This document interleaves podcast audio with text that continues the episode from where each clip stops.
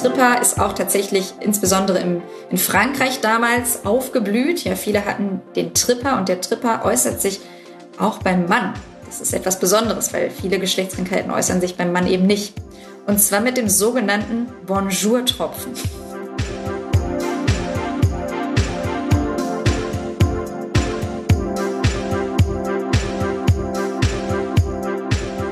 Hallo ihr Lieben, gemeinsam spreche ich mit unserer heutigen Gästin Dr. Alice Martin über Geschlechtskrankheiten und wir bringen Licht ins Dunkle. Unter anderem klären wir die Frage, welche Krankheiten gibt es überhaupt? Wie sehen überhaupt Folgen von diversen Geschlechtskrankheiten aus?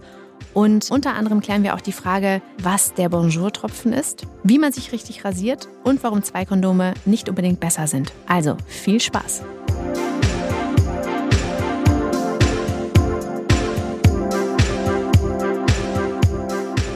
Hallo, liebe Alice. Ich freue mich sehr, dass du heute da bist. Du bist Hautärztin und auch ein TikTok-Star. Und du kennst dich nicht nur mit Haut aus, sondern auch mit Geschlechtskrankheiten. Und genau darüber werden wir heute gemeinsam sprechen. Ich freue mich sehr, dass wir einen Einblick in diese Intimsphäre von diversen Menschen wagen. Und ja, wir reden heute über dieses teils sehr unangenehme Thema für einige. Und wir klären aber heute ganz genau, welche Geschlechtskrankheiten es gibt, wie man damit umgeht, wie man sie behandeln kann und warum es vielleicht eigentlich auch gar keinen Grund gibt, nicht darüber zu sprechen. Ich freue mich sehr, dass du da bist, Alice. Vielen lieben Dank für die einleitenden Worte. Und ich freue mich auch sehr, weil dieses Tabuthema eigentlich super beliebt ist, gerade weil man so wenig darüber hört. Und ich äh, hoffe, dass der ein oder andere danach vielleicht auch ein bisschen besser Bescheid weiß, wenn es um das Thema Geschlechtskrankheiten oder Hautveränderungen im Intimbereich oder auch Allergien geht. Wir fangen klassischerweise immer mit so einem kleinen Vorspiel an, um äh, die Gäste noch mal so ein bisschen besser kennenzulernen. Deswegen, ich stelle dir jetzt mal ganz kurz drei Fragen und ich bitte dich, ganz kurz und knapp darauf zu antworten. Mhm. Was ist die Frage, die du am häufigsten gestellt bekommst? Ähm, die häufigste ist, warum ich nicht mehr als klassische Ärztin in der Klinik arbeite. Was war das Außergewöhnlichste, was dir jemals passiert ist in deiner Praxis?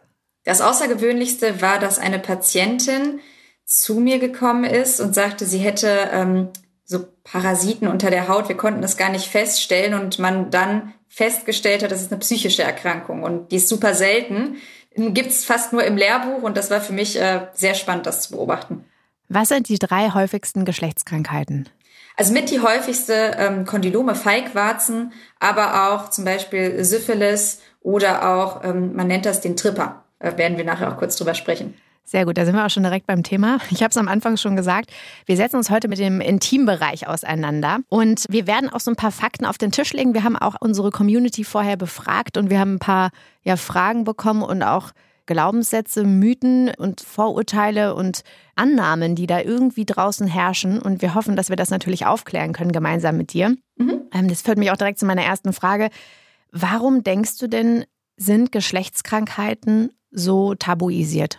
Man kann sich das so vorstellen, wir haben oder wir sind in unserer Gesellschaft grundsätzlich alles, was Intimkrankheiten angeht, sehr zurückhaltend und auch Aufklärung ist ein Thema, findet ja verhältnismäßig spät statt, wenn man überlegt, Sexualkunde in der Schule erst. Das heißt, es ist schon gesellschaftlich so gesehen und deswegen spricht man ungern drüber. Und das Zweite ist, viele, auch insbesondere Frauen, und das ist ein großer Unterschied zu den Männern, haben einen anderen Bezug auch zu den Genitalien, weil bei den Männern ist das ja tatsächlich so, man hat viel mehr Kontakt allein ähm, mit äh, dem Intimbereich, wenn man jetzt zur Toilette geht etc. und man sieht es, Frauen zum Beispiel nicht. Und das beobachtet man auch bei Verhalten von, von Kindern, dass die sich bei Puppen zum Beispiel anschauen, wie sieht denn überhaupt der Bereich aus, weil sie realisieren, da ist was, aber ich kann es nicht sehen. Und das ist auch schon äh, evolutions- und auch soziologisch begründet, ich denke, das ist ganz toll, dass wir heute ein bisschen darüber sprechen und das sollte man viel, viel mehr machen. Viele, ähm, das fängt ja genau damit an, wissen ja auch gar nicht, dass man zum Hautarzt gehen kann, wenn man Geschlechtskrankheiten hat. Wie stehst du dazu? Was ist da deine Erfahrung? Sind da dann viele auch ähm, äh, äh, verwundert, wenn du das Thema vielleicht auch mal ansprichst?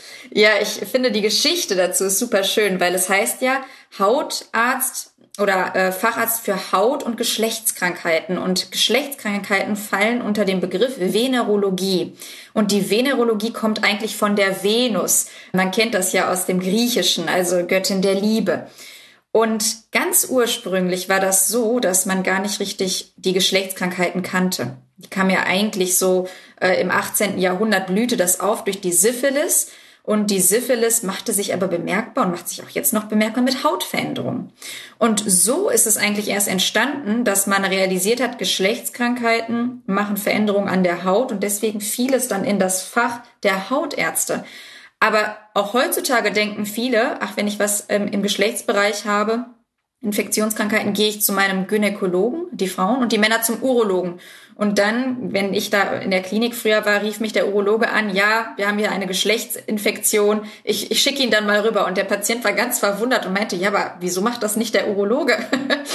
und äh, das ist wirklich so ein ganz klassischer Fall. Ich sage dann immer interdisziplinär, also zwischen den Disziplinen sollte man auch kommunizieren, weil natürlich sollte, wenn es jetzt ähm, ja, schwerwiegender ist auch der Urologe einmal drauf gucken oder der Gynäkologe, aber in der Regel gehören Geschlechtsinfektionen, man nennt sie auch Sexual Transmitted Disease, STD, äh, in die Hände von einem äh, Hautarzt und der kann das behandeln und da ist man auch gut aufgehoben als Patient. Dann lass uns doch mal direkt vorne anfangen, beziehungsweise vorne, ja, äh, zum Thema Geschlechtskrankheiten. Wo holt man sich Geschlechtskrankheiten und wo kommen die her? Da gibt's ja schon viele Mythen, weil einige sagen vom Toilettensitz oder im Schwimmbad. Und Aber was ist denn daran? Weil das ist nämlich auch, gut, dass du es ansprichst, auch ein Mythos, den wir nämlich mitgebracht haben. Ja, es ist tatsächlich so. Man kann in der Medizin nie sagen zu 100 Prozent oder zu 0 Prozent. Und da fängt das Ganze schon an, dass sich dann der erste Mythos einmogelt und sagt, Geschlechtskrankheiten durch den Toiletten sind Sitz. Aber das ist zu fast 0 Prozent der Fall. Ja, ich sage nicht null, weil das ist, es gibt immer Ausnahmen. In der Regel, und deswegen sage ich fast immer, sind Geschlechtskrankheiten durch Geschlechtsverkehr zu übertragen. Man kennt das ja auch schon bei HIV oder auch Hepatitis-Infektionen. Und man unterscheidet verschiedene Infektionen, also zum Beispiel bakterielle, von Pilzerkrankung, von äh, viralen Erkrankungen, Virusinfektionen. Und die werden übertragen, indem die Schleimhäute miteinander in Kontakt kommen und meistens durch klitzekleine Verletzungen. Das heißt, der Geschlechtspartner, der infiziert ist, hat kleine Verletzungen oder durch den Geschlechtsverkehr entstehen die Verletzungen oder durch das Rasieren vorher. Und dann überträgt durch den Hautkontakt, kommt es sozusagen zum Austausch von den Erregern.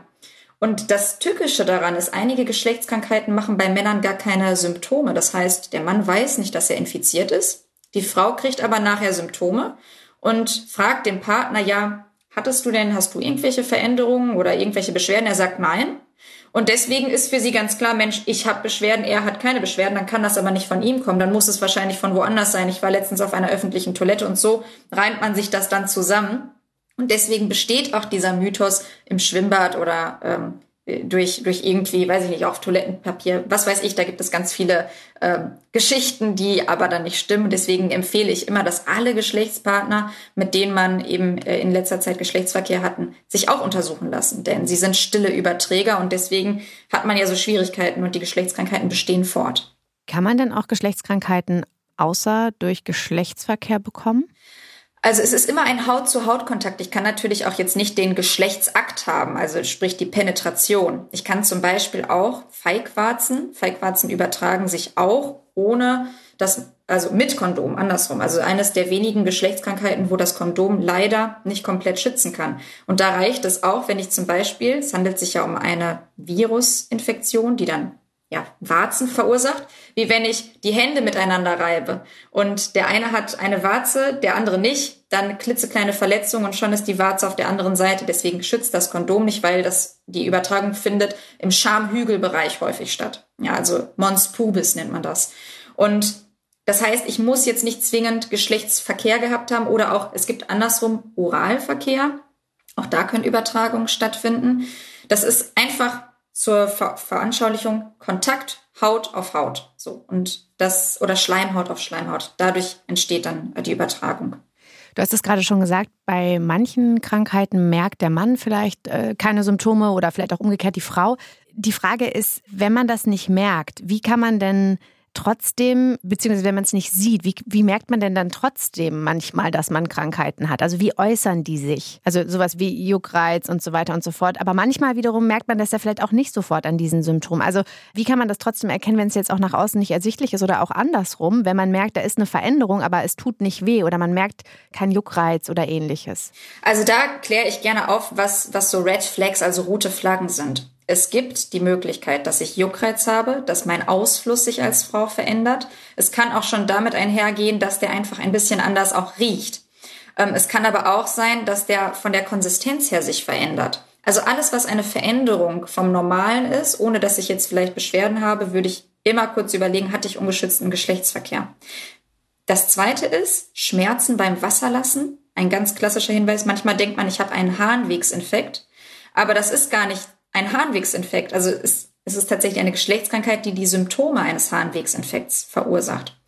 Natürlich Hautveränderungen. Also es gibt auch zum Beispiel bei der Syphilis, das nennt man ein Ulcus durum, also einen harten Schanker. Einfach, dass sich die Haut ähm, oberflächlich verändert und man hat einen Gewebedefekt. Das schmerzt aber nicht. Und die meisten und auch Männer lassen das einfach so. Nach zwei Wochen verschwindet es wieder. Und das ist ganz tückisch weil das ist das erste Stadium der Infektion. Und wenn das wieder verschwindet, heißt es nicht, dass die Infektion vorbei ist, sondern dass die Infektion sich weiter ausbreitet. Dann hat man plötzlich einen kleinen Hautausschlag, der verschwindet auch wieder. Und so ähm, ja, durchläuft die Infektion ihre Stadien und einfach durch das Abwarten denkt man, es ist verschwunden, es war ja nichts. Und deswegen alles, was Veränderungen an der Haut verursacht, wo es irgendwelche Abweichungen der Baseline, der Nulllinie gibt, würde ich zum, zum äh, Dermatologen gehen oder auch natürlich Gynäkologe ist auch, der, der kennt sich auch damit aus und einmal kurz erklären, wann der letzte Geschlechtsverkehr gewesen ist, ob man eben ungeschützt Geschlechtsverkehr hatte und wenn das so ist, einfach die ganz normalen Untersuchungen durchführen. Also Abstrich, Urinuntersuchung ähm, und dann weiß man meistens, ob man infiziert ist oder nicht. Das heißt, lieber einmal mehr zum Arzt gehen als weniger, weil manchmal ist es ja wirklich auch nur eine kleine Irritation. Das heißt, du würdest auf jeden Fall dazu raten, gerade bei dieser Veränderung, die dann mal wieder weggeht, dann vielleicht mal wieder kommt, verschiedene Stadien durchläuft, das auf jeden Fall im Auge zu behalten. Auf jeden Fall. Gerade weil vielen ist das nicht bewusst, aber einige Geschlechtskrankheiten, wie zum Beispiel die Chlamydien, führen zur Unfruchtbarkeit. Und das kann sich Jahrzehnte, also sagen wir, ich habe jetzt eine Chlamydieninfektion mit Mitte, Ende 20 und ich möchte dann fünf bis zehn Jahre später, äh, habe ich einen Kinderwunsch, dann ist das der Grund, warum es vielleicht nicht klappt, weil diese Infektion, man kann sich das so vorstellen, Infektionen führen zu Veränderungen der Schleimhäute, zu Verklebungen und dadurch ja, habe ich einen Schaden, der nicht mehr zurückzumachen ist. Und das ist extrem schade. Deswegen lieber einmal zu viel und der Arzt sagt, das ist alles in Ordnung. Und es gibt natürlich auch mittlerweile telemedizinisch die Möglichkeit, dass man einfach sich nach Hause schicken lässt, ein Set zum Testen oder Urin. Und das leider ähm, nicht jeder Arzt, manche sagen nicht so viel Diagnosen machen, äh, dass man überdiagnostiziert. Aber wenn man den Verdacht hat und eben diesen Geschlechtsverkehr hatte, der nicht geschützt war, dann finde ich, mit ein paar Beschwerden ist immer die Indikation, also die Notwendigkeit da, das abzuklären. Man kann das auch im Internet eben sich nach Hause bestellen und testen. Nochmal ein sehr guter Hinweis. Du hast jetzt schon einige Krankheiten genannt, Syphilis, Trippa, Chlamydien. Was sind denn so die bekanntesten Geschlechtskrankheiten, die es so gibt und wie machen die sich bemerkbar? Ja, das ist auch ich unterteile ganz gerne Geschlechtskrankheiten oder Erkrankungen im Intimbereich. Man unterscheidet ja erstmal infektiöse Erkrankungen. Wir reden ja die ganze Zeit von infektiösen Erkrankungen, sprich durch Bakterien oder Viren. Es gibt aber auch Geschlechts- oder Krankheiten im Intimbereich, die sind zum Beispiel genetisch bedingt oder die sind durch die Schuppenflechte oder Neurodermitis oder es gibt auch einfach Verfärbungen. Es gibt Muttermale im Intimbereich. Es gibt den Lichen äh, Sklerosus etatrophicans, das haben sehr viele Frauen. Also da, deswegen erwähne ich das an dieser Stelle einmal. Das ist, dass die ähm, Schleimhaut ja, sklerosiert, sich verhärtet und weißlich wird und die Personen haben Schmerzen und Juckreiz in dem Bereich. Und das wird häufig viel zu spät erkannt. Das macht auch Schmerzen beim Geschlechtsverkehr, äh, führt auch zu einer trockenen äh, Scheidenflora. Und das ist keine infektiöse Erkrankung, sondern die entsteht einfach und wenn man sie nicht behandelt, wird die immer schlimmer und manchmal verengt sich dann tatsächlich auch der Vaginaleingang und Geschlechtsverkehr ist irgendwann nicht mehr möglich. Haben junge Frauen, haben Kinder auch, also können Kinder haben oder auch im Erwachsenenalter, wenn das Östrogen nicht mehr ausreichend produziert wird. Wie heißt das, die Krankheit? Lichensklerosus. Also ganz häufig, wirklich sehr häufig. Das ist auch ein, übrigens einer der Punkte. Ich sehe so häufig Patientinnen und auch wir sehen Patienten, die haben Hautveränderungen und Erkrankungen und sagen, ich war schon bei so vielen Ärzten. Und keiner hat das erkannt. Ich war beim Gynäkologen, ich war beim Hausarzt, da habe ich das angesprochen. Und es vergehen, einfach weil man auch nicht jede Woche einen Termin beim Arzt kriegt, Monate oder Jahre. Und irgendwann, wenn es dann nach Jahren festgestellt wird, ist das für die Patienten so erleichternd, einfach weil sie wissen, was es ist. Manche gehen ja auch auf Google-Suche und recherchieren, aber das auseinanderzuhalten äh, als Laie, gerade wenn man jetzt man sieht ja jetzt nicht so viele Vergleichsbilder. Ja, wenn ich mir jetzt Gesichter angucke, kann ich natürlich schon äh, wissen, okay, das ist eine Herpesinfektion oder das sieht jetzt aus wie eine Neurodermitis. Aber Intimbereiche als Patient sehe ich ja jetzt nicht so häufig. Und deswegen mhm. habe ich ja nur den eigenen meistens als Vergleich oder vielleicht vom Partner oder vielleicht jetzt noch Familienmitglieder. Aber ich kann das nicht gut diagnostizieren und deswegen da auch sehr gern der Appell zum Dermatologen gehen. Und wenn man nicht zufrieden ist mit dem Dermatologen, kann man auch wechseln oder auch telemedizinisch Anbieter kontaktieren. Also das nochmal hier als Hinweis, sich besser nicht selber zu diagnostizieren, nicht zu lange zu warten. Und bei den infektiösen Erkrankungen äh, starten wir jetzt, jeder kennt HIV. so, ähm, das ist natürlich eine Erkrankung, die extrem schlimm verlaufen kann, aber mittlerweile gut zu therapieren ist, aber ja, chronisch, ja. Dann natürlich die klassischen Geschlechtskrankheiten, die ich gerade gesagt habe, also Feigwarzen. Feigwarzen äußern sich durch ja kleine, knötige, hautfarbene, ja, Hautanhängsel kann man sagen. Und kann man die behandeln? Ja, die kann man sehr gut behandeln. Man kann sie behandeln durch lokale Cremes. Man kann die auch abschaben, also mit einem scharfen Löffel oder eine Lasertherapie durchführen. Moment, mit Und einem scharfen Löffel, aber das macht man dann nicht selbst. Nein, das macht man nicht selbst. Okay, gut. Das ist zu Hause macht man eine Cremebehandlung, da kriegt man auch ein Rezept vom Arzt. Das kann man nicht einfach so im DM sich kaufen. Das wird auch ganz detailliert beschrieben, da, wie viele Stellen man behandelt, wie häufig am Tag, weil das ätzt sozusagen die, die Warze weg. Die zweite Möglichkeit ist eben dann vor Ort beim Arzt sich operieren zu lassen und da unterscheidet man zwischen der Lasertherapie oder dass es abgeschabt wird. Und man kann sich das so vorstellen wie die Herpesinfektion. Also man kennt das, einige kriegen immer wieder einen Herpes und das kann auch bei den Warzen im Intimbereich sein, bei den Falkwarzen, dass die immer wieder ausbrechen. Und da gibt es übrigens, das kennen wir Frauen je nach Alter, die HPV-Impfung, weil das ist nichts anderes als eine HPV-Infektion, also humanes Papillomavirus. Und diese Viren können auch eben Gebärmutter, äh, also ähm, sozusagen ein, eine Krebsart verursachen, das sogenannte Cervix-Karzinom.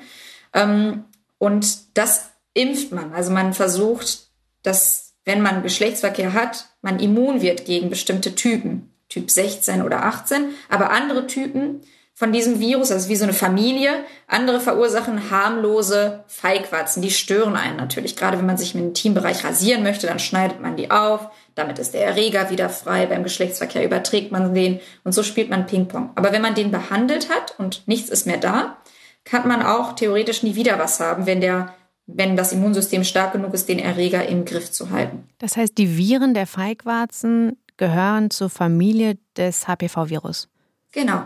Okay, vielleicht können wir da gleich auch nochmal drauf zu sprechen. Mhm. Ähm, welche Geschlechtskrankheiten, welche Bekannten gibt es noch? Ähm, dann machen wir den mit, mit dem Tripper vielleicht weiter, weil der hat so einen schönen Namen. Tripper ist auch tatsächlich insbesondere im, in Frankreich damals aufgeblüht. Ja, viele hatten den Tripper und der Tripper äußert sich auch beim Mann. Das ist etwas Besonderes, weil viele Geschlechtskrankheiten äußern sich beim Mann eben nicht. Und zwar mit dem sogenannten Bonjour-Tropfen. Also, das heißt, der Mann berichtet, ja, morgens habe ich einen leicht gelblichen Ausfluss. Und Frauen kennen das, dass sie einen Ausfluss haben, Männer aber meistens nicht. Und dieser gelbliche Ausfluss ist eben eine Infektion im Bereich der Harnröhre, der Bonjour-Tropfen. Und das kann das einzige Symptom sein. Kann auch sein, dass der Mann sagt, okay, ich lebe damit, das stört mich nicht. Oder einige gehen dann zum Arzt und deswegen, wenn der Arzt hört, ich habe morgens einen gelblichen Ausfluss, dann wird die nächste Frage lauten, wann hatten Sie das letzte Mal ungeschützten Geschlechtsverkehr? Und die nächsten Beschwerden, die dieser Erreger machen kann, ist eine Harnwegsinfektion. Es kann aber auch zu ja, Schmerzen im, in Gelenkbereichen kommen. Also je nachdem, wo sich der Erreger ausbreitet. Man kann sich das so vorstellen, Eintrittspforte ist die Harnröhre und danach breitet sich der Erreger einfach weiter aus. Und deswegen gibt es Beschwerden im Intimbereich, also deswegen die Geschlechtskrankheit, aber auch je nachdem, wie, wie weit er sich ausbreitet, auch in anderen Organen. Und das ist eben jetzt so zum klassischen Tripper. Bei der Frau kann der, der Tripper eben auch Symptome von einer Harnwegsinfektion verursachen. Und deswegen auch ganz wichtig, wenn Beschwerden trotz einer Antibiotikatherapie nicht weggehen, kann es liegen, dass das Antibiotikum nicht das richtige ist, weil es gibt unterschiedliche Antibiotika. Also das eine Antibiotikum wirkt gegen den, das eine Bakterium, das andere gegen das andere Bakterium. Stichwort Resistenzen kommt auch dazu. Und das habe ich auch häufig erlebt, dass Patienten sagten, aber das kann keine, das kann ähm, äh, keine Harnwegsinfektion sein. Ich habe irgendwas anderes, vielleicht eine Unverträglichkeit, weil ich habe doch schon Antibiotika benutzt. Oder ich bin resistent gegen das Antibiotikum, aber dieses Antibiotikum ist nie vorgesehen, gegen diesen Erreger zu wirken, weil das eine andere Wirkstoffklasse ist. Und dieses Verständnis. Sind das denn ganz kurz äh, andere, äh, immer, also unterschiedliche Erreger, die einen Tripper auslösen können? Nein, das ist immer, also Treponema pallidum heißt der Erreger. Beziehungsweise es gibt auch Gonokokken, Gonorrhoe. Also das sind schon die gleichen, die die Erkrankung auslösen. Aber die meisten wissen nicht, welcher Erreger das ist und verwechseln das mit einer ganz normalen Harnwegsinfektion, zum Beispiel durch Darmbakterien, E. coli. Und deswegen gibt man dann ein falsches Medikament oder einige haben Antibiotika zu Hause und sagen, ach super, ähm, wenn ich jetzt das Antibiotikum hier habe, dann nehme ich einfach das Antibiotikum. Das hat beim letzten Mal geholfen, das wird auch dieses Mal helfen. Also diese Selbstbehandlung, das ist auch ein Problem. Dann gibt's natürlich äh, ganz normal die Syphilis-Infektion und die Chlamydien-Infektion. Die Syphilis-Infektion äußert sich, wie ich gerade kurz beschrieben habe, mit erst einmal einem harten Schanker, ein Ulcus durum. Ähm, danach kommt es zu ausgeprägten, oder muss auch nicht sein, manchmal passiert das nicht, aber zu einem Ausschlag im Bereich des Körpers mit Händen und Füßen. Es kann auch passieren, dass man plötzlich ein bisschen Haarausfall bekommt, dass die Schleimhäute sich verändern. All das sind Symptome, die man missachten kann. Und meistens kommen dann die Patienten aber zu einem, weil die irgendwie beim, ha beim Hausarzt waren, fühlen sich müde und schlapp, ähm, berichten von irgendwelchen unspezifischen Erkrankungen und dann, das nennt man auch das Chamäleon, also ähm, die Syphilis äh, zeigt sich mit ganz vielen verschiedenen Veränderungen, Chamäleon, Chamäleon der Dermatologie oder auch der Medizin.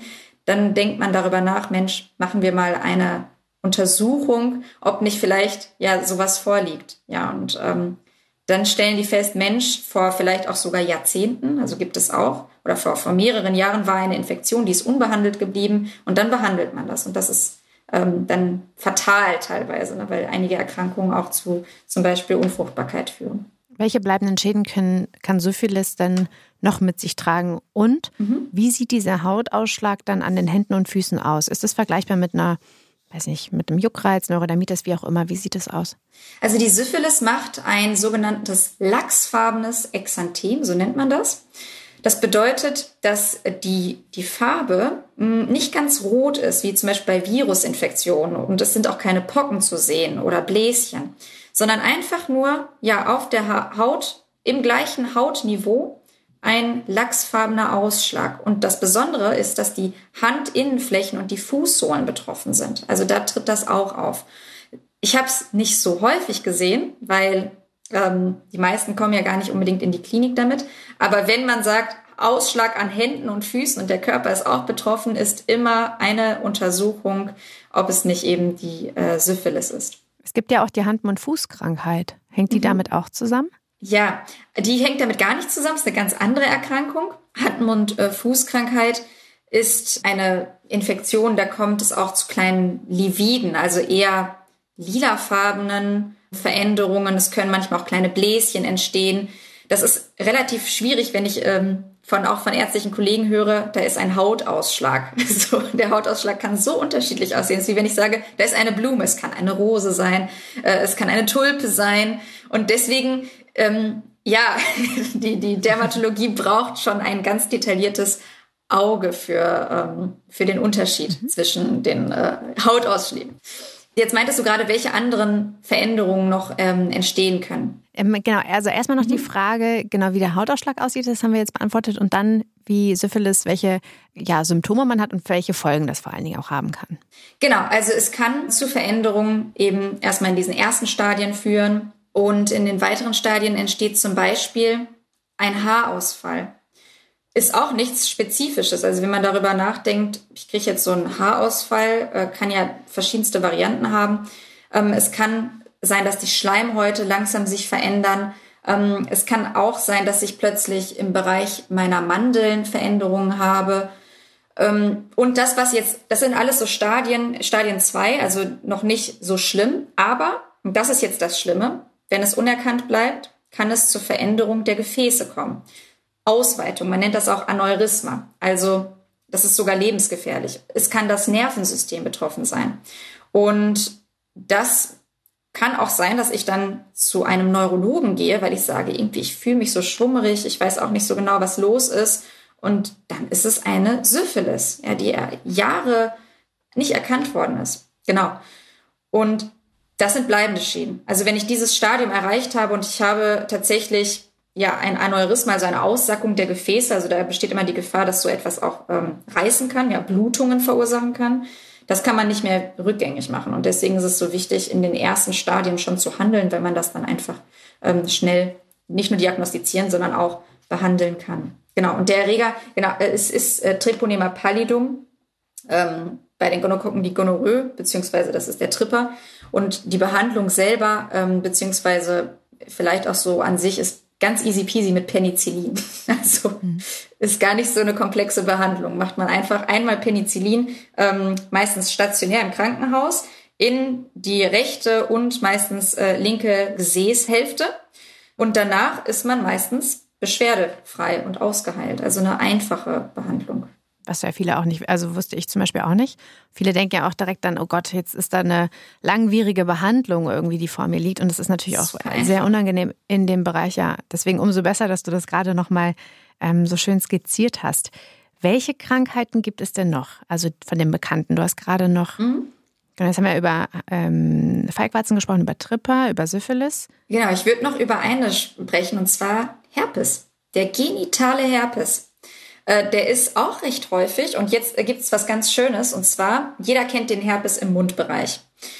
Die Durchseuchung ist 90 bis nahezu 95 Prozent. Also das heißt, wir alle tragen den Erreger in uns. Ja, der wird einfach durch Speichel, durch das Küssen übertragen.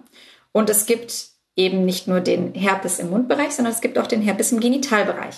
Und das nennt man HSV Typ 1, Herpes Simplex Virus Typ 1 und Herpes Simplex Virus Typ 2. Normalerweise war der Typ 1 im Mundbereich, also Herpes labialis, Lippen, und normalerweise Typ 2 Herpes genitalis im Genitalbereich. Und jetzt stellt man fest, dass plötzlich der Typ 2, der normalerweise im Genitalbereich ist, auch im Mundbereich auftritt. Oder der, der normalerweise im Mundbereich ist, auch im Genitalbereich ist. Und jetzt fragt man sich, wie kommt es denn dazu? Ist er gewandert? Und die Antwort ist natürlich durch die Sexualpraktiken. Das bedeutet durch Oralverkehr. Wenn ich gerade noch infektiöse Bläschen habe und eben jetzt Oralverkehr habe, übertrage ich meinen Typ 1 im Intimbereich oder auch andersrum, wenn gerade im Intimbereich und das muss man ganz klar sagen, manchmal sieht man ja gar nicht, dass der Partner äh, kleine Bläschen hat, weil das ist alles Schleimhäute, vielleicht ist es auch dunkel. Ja, und dann habe ich plötzlich eine Herpesinfektion im Mundbereich. Und der Herpes, der ist ja relativ schmerzhaft, aber ansonsten jetzt auch nicht zwingend schwerwiegend. Ähm, der kann auch behandelt werden durch antiviral, also es ist ein Virus. Ähm, man kennt das ja einfach die Salbe, Acyclovir-Salbe zum Beispiel, gibt es aber auch andere Wirkstoffe.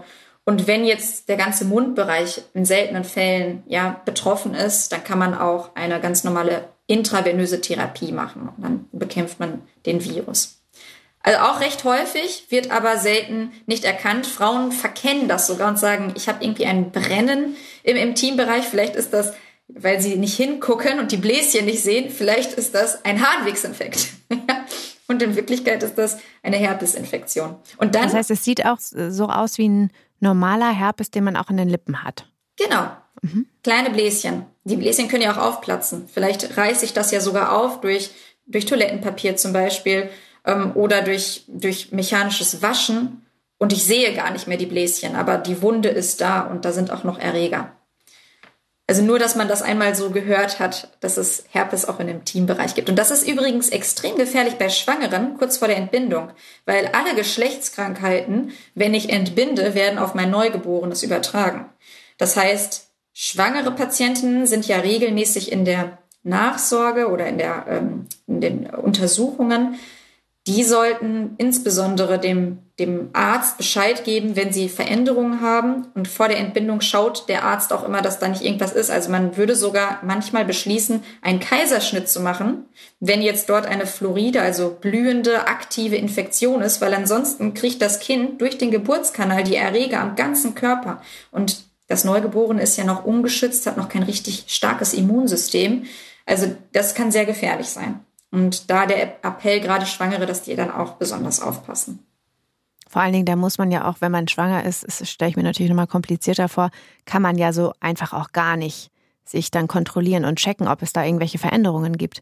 Das heißt, was macht man in so einem Fall? Fragt man den Partner? Ja, was, es kommt. Geht man zum Arzt? was macht man da? Ist mal ganz praktisch.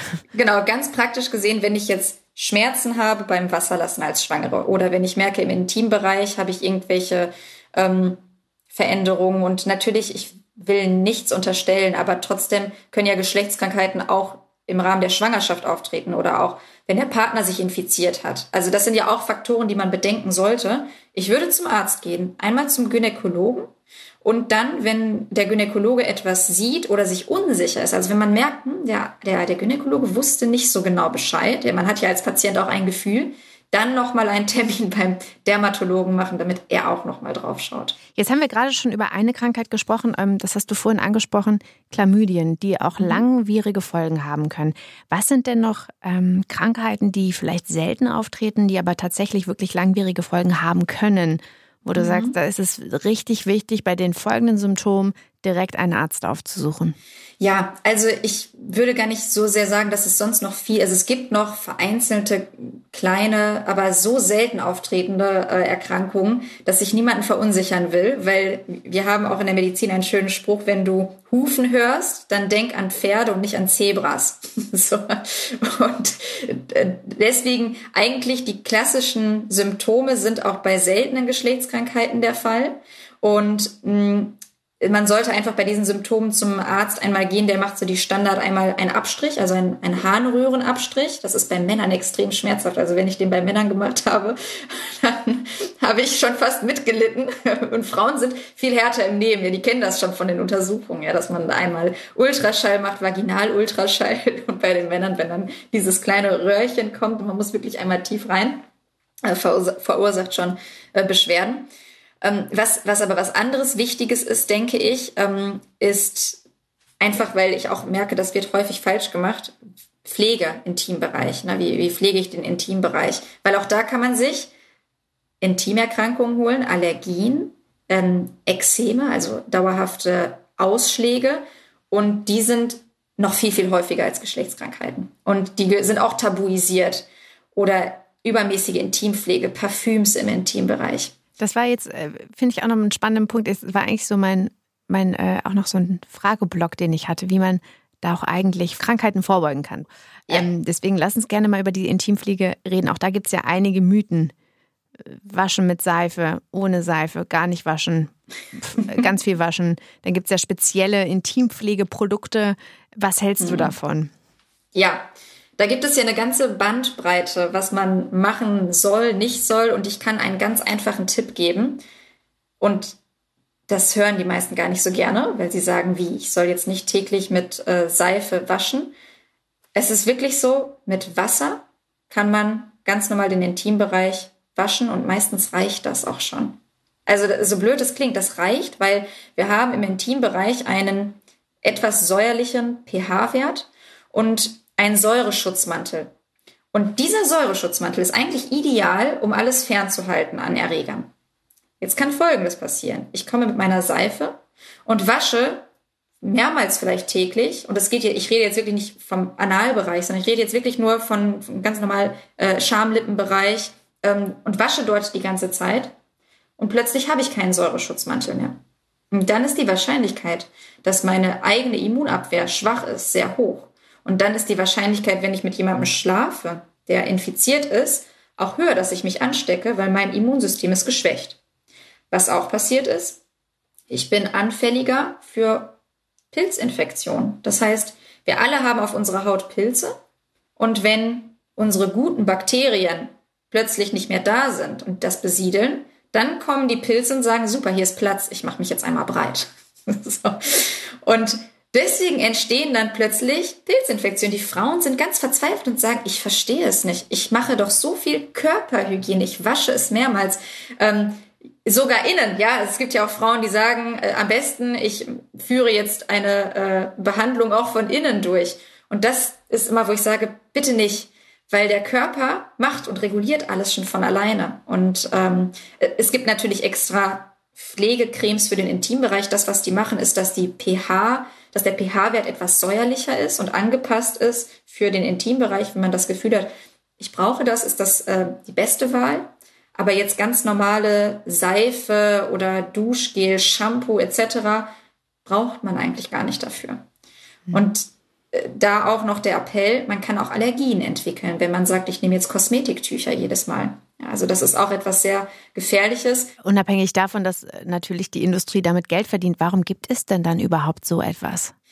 Natürlich ist es, weil die Industrie ähm, Geld verdient, aber auch weil die Patienten es wünschen. Also viele Frauen wünschen das. Und das ist eine Mode, die entstanden ist, so wie jetzt auch die Haare an den Beinen rasiert werden, epiliert werden. Das ist ein Trend. Man muss einfach nur wissen, wo ist die Grenze von meinem Körper. Das ist genauso, wenn ich sage, ich rasiere jeden Tag zwei, dreimal. Das ist für die Haut auch schädigend. Dadurch entstehen kleine Verletzungen. Wenn ich falsch rasiere, wachsen die Haare ein. Auch im Intimbereich übrigens. Und äh, es gibt auch viele Frauen, die immer wieder Rasierpickelchen haben, kleine Entzündungen, die sich die Schleimhäute aufschneiden. Man kann das alles machen und ich bin auch, ich persönlich rasiere mich auch, darum geht es gar nicht, sondern dass man das Bewusstsein hat. Wie viel ist gut, ab wann sollte ich ähm, nicht übertreiben, weil dann habe ich andere Schwierigkeiten. Und gerade auch bei zum Beispiel, nehmen wir jetzt das Thema ähm, so Intim-Toys wenn ich so stark pflege, so stark reize, ist die Wahrscheinlichkeit für Unverträglichkeit einfach höher. Und das liegt nicht am Produkt. Das liegt an meinem Verhalten vorher. Das auch noch als Appell für, für diejenigen, die sagen, Mensch, ähm, ich benutze verschiedene Sachen, ich reagiere darauf allergisch. Dann einfach mal das Verhalten von vorher verändern und dann ist die Flora viel gesünder und auch nicht mehr so empfindlich. Kurze Frage noch zum Rasieren im Intimbereich, weil du das gerade auch angesprochen hast. Da können natürlich auch Pickel entstehen, auch ähm, Rötungen oder auch Blutungen, wie auch immer man sich rasiert und wie oft. Kann das auch dazu führen, dass Geschlechtskrankheiten schneller oder weniger schnell übertragen werden? Und die Frage ist, wie rasiert man sich denn deiner Meinung nach richtig? Was sollte ja. man beachten? Oder Frau? ja, also natürlich, genau, das ist ein wichtiger Punkt. Äh, die Übertragung erfolgt selbstverständlich durch kleine Mikroverletzungen, also ganz kleine Verletzungen, Blutverletzungen, also Verletzungen, die einen Defekt machen der Schleimhäute oder der Haut. Und dann kommen die Erreger rein. Das heißt, wenn ich frisch rasiert bin oder beide Partner sind frisch rasiert und haben Geschlechtsverkehr, ist die Wahrscheinlichkeit für eine Übertragung höher. Das ist ganz, ganz einfach. Und damit das nicht passiert, was sollte man machen?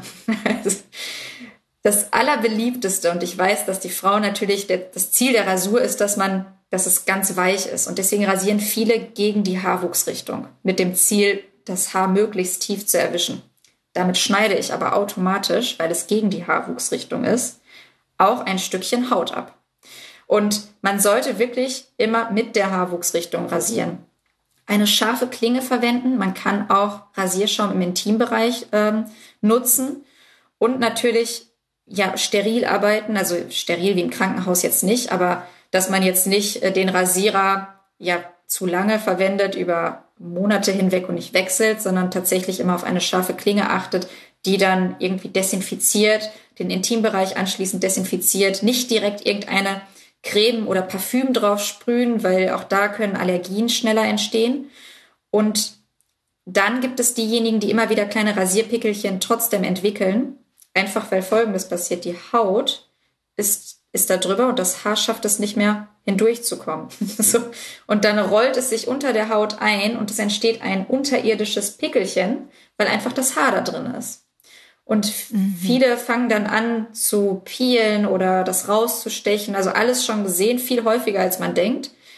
Da der äh, Hinweis, regelmäßig die Oberfläche mechanisch peelen. Also einfach, es gibt verschiedene Produkte, so ein bisschen reiben, damit die Haut oben weicher wird und das Haar besser wieder die Haut durchdringen kann.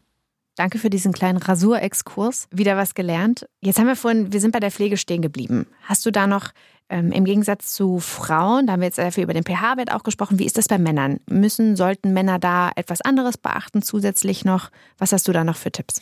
Genau, bei Männern ist es natürlich nicht so wie bei Frauen, dass sie äh, die ähm, Vaginalflora haben. Und bei Männern ist es auch so, dass sie häufig weniger Reibung haben. Also nehmen wir jetzt Stichwort, Stichpunkt Toilettenpapier. Meistens ist es bei Männern genau andersrum. Das heißt, ähm, sie brauchen jetzt gar nicht eine spezielle Pflege, sondern es reicht auch dort ganz normal, wenn man mit Wasser den Intimbereich wäscht. Und was aber ganz wichtig bei Männern ist, viele vernachlässigen die Vorhaut. Das heißt, ein wichtiger Appell an, den, an die Männer, dass man den Intimbereich natürlich nicht nur oberflächlich, sondern auch, wenn man die Vorhaut zurückzieht, wäscht und säubert. Denn dort können sich ansonsten über längere Zeit hinweg bestimmte Keime, Erreger festsetzen. Und das ist etwas, also natürlich die Vorhaut schiebt sich ja meistens erst im irrigierten Zustand zurück. Ja, sonst hat sie keinen Grund, sich zurückzuschieben. Und wenn ich jetzt ganz normal dusche und die Vorhaut ist da drüber, ja, dann kommt da kein Wasser ran. Und deswegen da tatsächlich der Hinweis, manuell, also mit den Händen einmal die Vorhaut zurückschieben und einfach äh, Wasser drüber laufen lassen, einmal kurz mit den Händen reinigen und das war's. Also das ist noch der kleine Hinweis bei den Männern. Gut. Vielen Dank ähm, für diesen Pflegeexkurs. Auch das wieder sehr wichtig zur Vorbeugung. Jetzt nochmal so ein bisschen ähm, zum Schluss die Frage, was, wie verhält man sich denn eigentlich am besten, wenn man dann merkt, man hat ein, ähm, eine Krankheit vielleicht, man wurde diagnostiziert. Wie kommuniziert man das am besten? Also, was sind denn die nächsten Schritte? Ja, das ist super wichtig, weil das betrifft jeden, der eine Geschlechtskrankheit hat und das ist, glaube ich, auch der unangenehmste Teil, weil es zwischenmenschlich ist.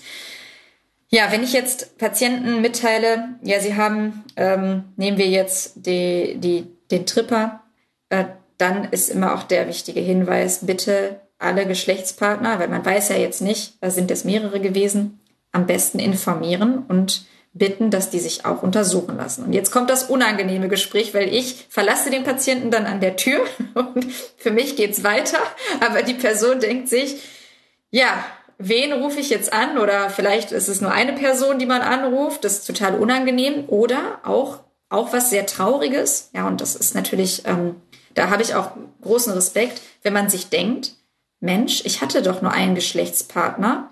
Ich kann das doch eigentlich gar nicht gewesen sein. Ja, also das heißt, deswegen ist das ein Tabuthema. Geschlechtskrankheiten können Sachen aufdecken. Und zwar zwischenmenschliche Sachen. Auch zum Beispiel, wenn jemand ähm, mit jemand anderem geschlafen hat und dann plötzlich durch die Geschlechtskrankheit so etwas herauskommt.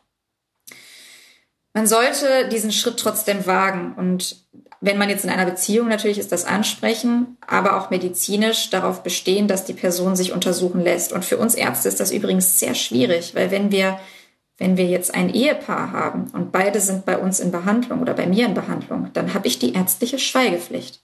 Und wenn jetzt Frau Müller eine Infektion hat und sie hat es wahrscheinlich von Herrn Müller, weil sie beteuert, sie hat mit niemand anderem geschlafen, dann komme ich natürlich in, in diese schwierige Situation.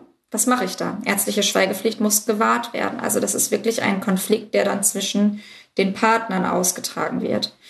Unabhängig davon, und deswegen haben wir darüber geredet, es ist sehr wichtig, Geschlechtskrankheiten muss man behandeln, weil es schwerwiegende Folgen haben kann. Wie gesagt, die Gefäße können betroffen werden, das Nervensystem kann betroffen werden, die ähm, Fruchtbarkeit kann beeinträchtigt werden. Es kann zu einer Entzündung der Gelenke kommen. Und es kann über Jahre bis Jahrzehnte hinweg sich weiter ausbreiten. Und wenn man einmal in diesen späten Stadien ist, ja, dann ist es wirklich, dann kann man es nicht mehr umkehren. Ja, und ähm, besser, auch wenn es unangenehm ist, diesen Schritt wagen, mit dem Partner reden. Vielleicht ist das auch ein klärendes Gespräch, ein gutes Gespräch auch für die Beziehung, wenn sowas aufgedeckt wird.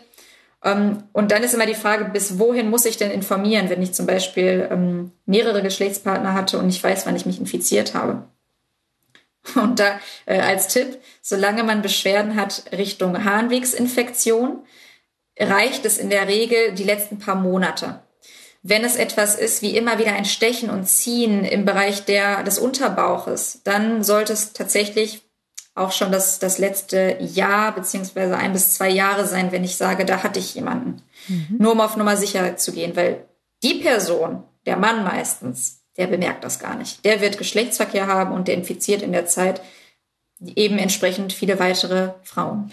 Woran liegt es denn, dass bei den Männern oftmals so wenige oder weniger Symptome zu merken sind? Du hast es ja schon mehrmals mhm. betont, als bei Frauen. Ja, zum einen liegt es daran, Frauen haben ein anderes Bewusstsein.